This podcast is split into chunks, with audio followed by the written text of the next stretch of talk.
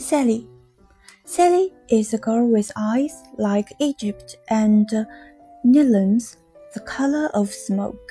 The boys at school think she's beautiful because her hair is shiny black like raven feathers, and when she laughs, she flicks her hair back like a satin shawl over her shoulders and laughs. Her father says to be this beautiful is trouble. They are very strict in his religion.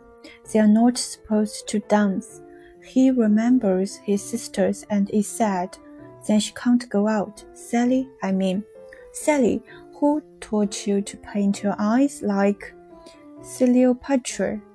And if I roll the little brush with my tongue and chew it to a point and dip it in the muddy cake, the one in the little red box, will you teach me? I like your black coat and those shoes you wear. Where did you get them? My mother says to wear black so young is dangerous, but I want to buy shoes just like yours, like your black ones made out of sweet, just like those. And one day, when my mother's in a good mood, maybe after my next birthday, I'm going to ask to buy the nylons too.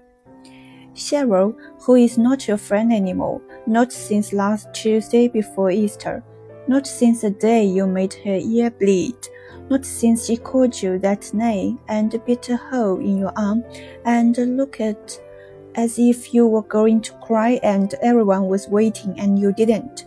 You didn't, Sally, not since then. You don't have a best friend to lean against the schoolyard fence with, to laugh behind your hands at what the boys say. There is no one to lend you her hairbrush. The stories the boys tell in the coat room, they are not true. You lean against the schoolyard fence alone with your eyes closed, as if no one was watching, as if no one could see you standing there, Sally. What do you think about when you close your eyes like that? And why do you always have to go straight home after school?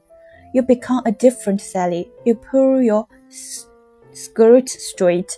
You rub the blue point of your eyelids. You don't laugh, Sally. You look at your feet and walk fast to the house you can't come out from. Sally, do you sometimes wish you didn't have to go home?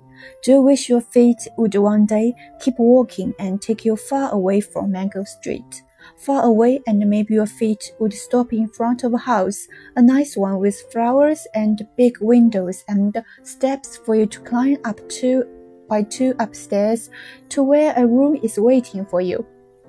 And if you opened the little window ledge and gave it a shove, the windows would swing open, all the sky would come in. There'd be no noise, neighbors watching, no motorcycles and cars, no sheets and towels and laundry, only trees and more trees and plenty of blue sky. And you could love, Sally. You could go to sleep and wake up and never have to think who likes and doesn't like you. You could close your eyes and you wouldn't have to worry what people said because you never belonged here anyway.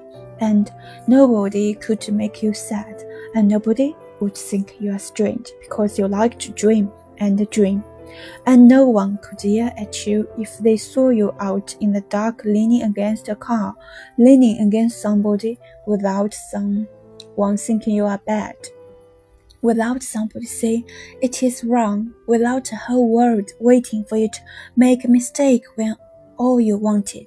All you wanted, Sally, was to love and to love and to love and to love, and no one could call that crazy.